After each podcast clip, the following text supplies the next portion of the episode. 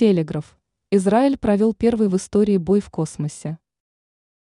В конце прошлого месяца израильской стороне удались сбить баллистическую ракету хуситов.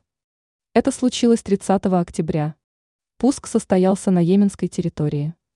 Целью был населенный пункт Эйлат в Израиле. Однако ракетное оружие не достигло города. Все благодаря мерам, принятым израильской стороной. Ею была применена система ProArrow. В итоге ракета была сбита вне земной атмосферы.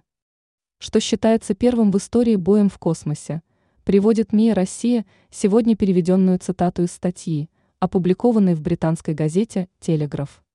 Кроме того, зарубежное издание отмечает, речь идет и о первом применении системы Arrow по прямому назначению. Дело в том, что данный противоракетный комплекс предназначен для того, чтобы сбивать именно баллистические ракеты – находящиеся на значительной высоте.